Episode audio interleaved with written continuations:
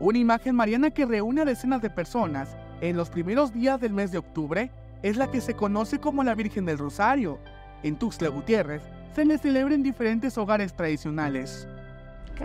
Cada, primer domingo de octubre se le hace sus tres días de rezo y al final del, del, del domingo se le hace su rompimiento y a mediodía su rezo.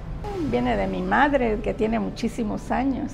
Antes de mi mamá estaba su mamá de ella y antes de su mamá de ella estaba la mamá de mi, de mi bisabuela. La familia Chávez Márquez resguarda en una casa del barrio de San Francisco a esta imagen mariana, la cual cuentan que tiene más de 100 años y es una de las más de las que sobrevivieron a la quema de los santos.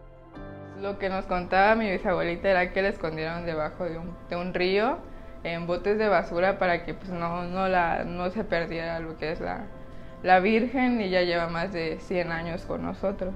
Una vez que la cambié, la limpié, pues quise buscar eh, si traía alguna fecha o algo la Virgen, pero pues no, no trae nada de... Esta imagen reúne a múltiples familias tuxlecas para su celebración, en la cual asisten decenas de personas y es visitada por otras más, las cuales le llegan a danzar hasta su altar, ubicado al sur poniente de la capital chiapaneca.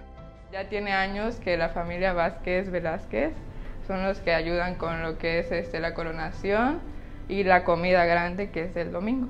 Eh, pues represento así que muchas generaciones de los antepasados, de mi bisabuela, ahorita de mi abuelita, ya de ahí le tocaría a mi mamá y después a mí y pues, o sea, la Virgen ya es de mucho tiempo.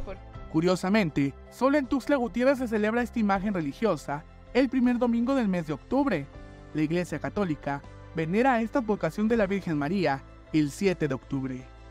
Ah, para mí es lo máximo tener la Virgen del Rosario, ya que viene de, de tradiciones y de más que nada la herencia de mi madre y que vamos a seguir así de tradición en tradición. El mero día es el 7 de octubre, pero nosotros siempre nos hemos acostumbrado al primer domingo de octubre de cada año.